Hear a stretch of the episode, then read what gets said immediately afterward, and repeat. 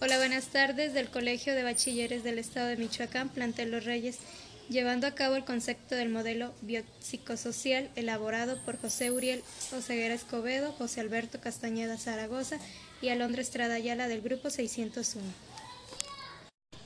Tomando en cuenta el concepto del modelo biopsicosocial, su estado de enfermedad y salud, se pueden entender desde, desde diferentes modelos o enfoques considerando que en el año de 1977 y de la mano del psiquiatra George Engel surgió un nuevo modelo que llegó para quedarse en muchos ámbitos de la salud, teniendo en cuenta los factores biológicos, psicológicos y sociales de una persona a la hora de explicar, entender y afrontar un determinado estado de salud o enfermedad, su discapacidad o trastorno. El modelo psicosocial se trata de un, de un enfoque que establece que son diversos los factores que influyen en el desarrollo y bienestar de una persona, en el contexto de una enfermedad, trastorno o discapacidad. Dichos factores, como el propio nombre del modelo indica, que son tres tipos, biológicos, genéticos, de herencia, psicológicos, conductas emocionales y pensamientos, y sociales, oportunidades educativas de pobreza y desempleo.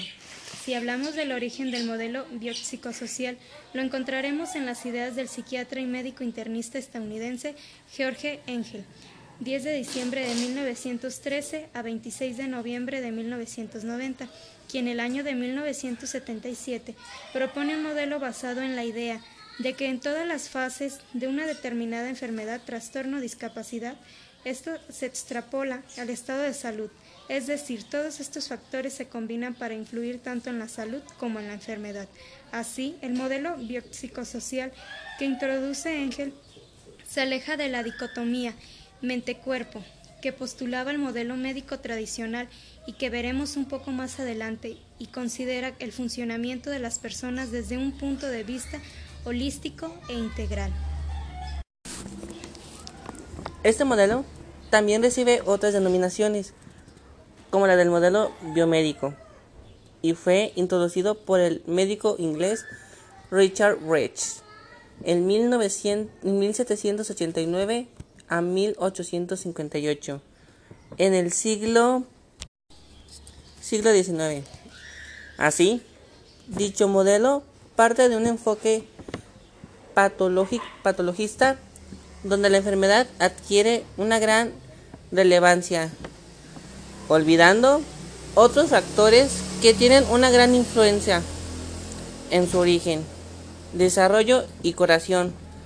Por otro lado, es un modelo que se basa en la dicotomía mente-cuerpo.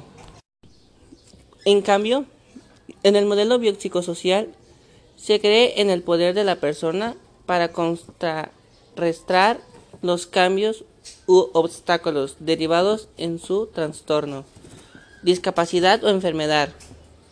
Es decir, en este modelo el paciente pasa a tener un papel más activo, ya que en el mismo es un agente de cambio, y es por ello que se empodera en la, en la medida de lo posible, desde las tres vertientes vertientes. Biológica, psicológica y social. Así, según el modelo de biopsicosocial, en contraste en el modelo médico tradicional, ya no es el cuerpo el que enferma, sino la persona en su plena totalidad, con todo lo que ello implica.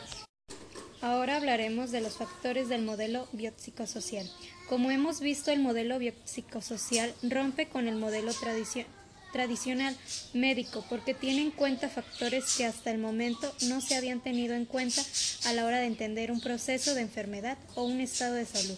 Vamos a ver de forma resumida en qué consiste cada uno de estos factores. 1. Factores biológicos. Los factores biológicos tienen que ver con la biología de la persona es decir, con su anatomía, su genética, la causa de enfermedad en el caso de padecer una, la movilidad, la fisiología, etc. Son los factores que predominan el modelo biomédico. 2. Factores Psicológicos. Los factores psicológicos del modelo biopsicosocial tienen que ver con la esfera más personal de la persona y engloban sus pensamientos, emociones, comportamientos, procesos cognitivos, estilos de afrontamiento, psicopatologías, personalidad, conducta de enfermedad.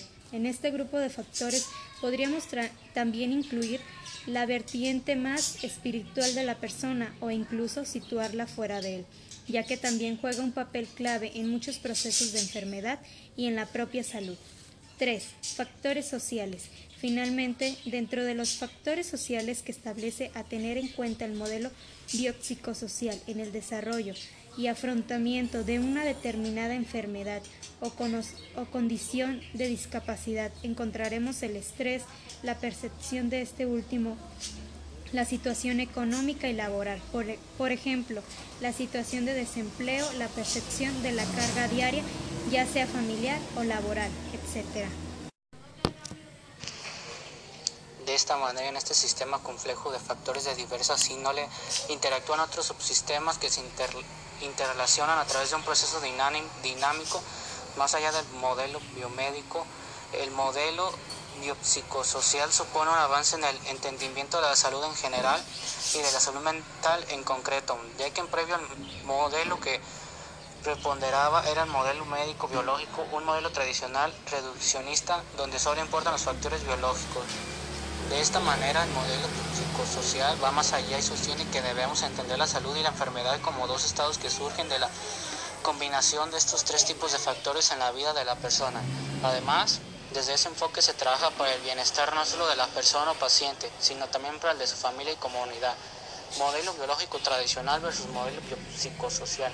Como hemos visto, el modelo biológico tradicional tiene un carácter reduccionista, ya que sugiere que la enfermedad de una persona se explica únicamente a partir de términos médicos y biológicos, entendiéndose la enfermedad como una mera desviación del funcionamiento normal de la persona causado por un determinado patógeno, mutación genética, etc. Además, en este modelo el paciente no forma parte de su proceso curativo, lo que puede derivar una resistencia al cambio. Ámbitos de aplicación del modelo biopsicosocial en un enfoque que está en auge desde hace ya algunos años y que podemos encontrar no solo en la psicología y como consecuencia en la psicoterapia, sino también en otras ciencias y campos de conocimiento, especialmente en el ámbito de la salud, como lo son la pedagogía, la psiquiatría, el trabajo social, la terapia ocupacional, la fisiología, la fisioterapia. Como último, por otro lado, en el ámbito de la discapacidad intelectual y de las enfermedades crónicas, el modelo biopsicosocial adquiere un especial protagonismo. Esto es debido, entre otras razones, a que en este ámbito trabajan personas que se dedican a la atención y el cuidado de estas personas y que desde este modelo pueden abordar sus necesidades, otorgándole la importancia necesaria a todos estos factores para la rehabilitación o mejora de la persona, quien recordaremos se procura que tenga un papel activo en su bienestar y curación. Esto sería todo. Muchísimas gracias.